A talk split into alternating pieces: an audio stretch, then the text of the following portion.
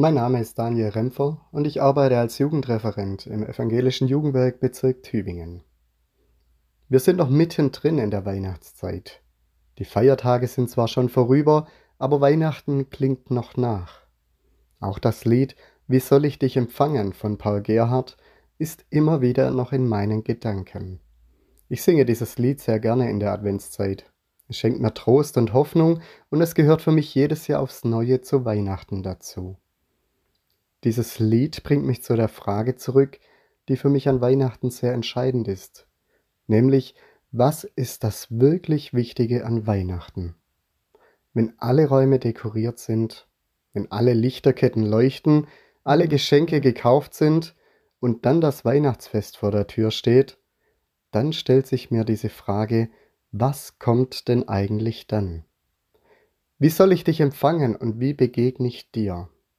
Es ist nicht leicht, sich bei all dem Weihnachtsstress sich auf das Wichtige und Richtige zu konzentrieren. Im Dezember habe ich manchmal das Gefühl, es kommt kein nächster Monat mehr und es muss noch alles bis zum 31. Dezember erledigt und abgearbeitet sein. Und dann nebenher noch mit Familie und Freunden Weihnachten feiern und parallel den Silvesterabend vorbereiten. Dass das nicht immer gut gehen kann, das liegt nahe. Aber wie kann es trotzdem gelingen, sich in solchen Zeiten, die von Jahr zu Jahr stressig sind und die es ja auch bleiben werden, wie kann es da gelingen, sich innerlich auf dieses Fest vorzubereiten? Denn Weihnachten hat ja letztlich mit mir persönlich etwas zu tun. Jesus ist nicht nur um der Welt willen Mensch geworden, sondern auch wegen mir, zu meinem Heil. In der Strophe 3 heißt es, was hast du unterlassen, zu meinem Trost und Freud, als Leib und Seele saßen in ihrem größten Leid. Als mir das Reich genommen, da Fried und Freude lacht, da bist du mein Heil kommen und hast mich froh gemacht. Wenn Jesus kommt, wenn er bei mir ist, dann darf Frieden einkehren. Und das ganz egal, ob ich körperlich oder seelisch in größtem Leid festhänge oder ob es mir gerade gut geht.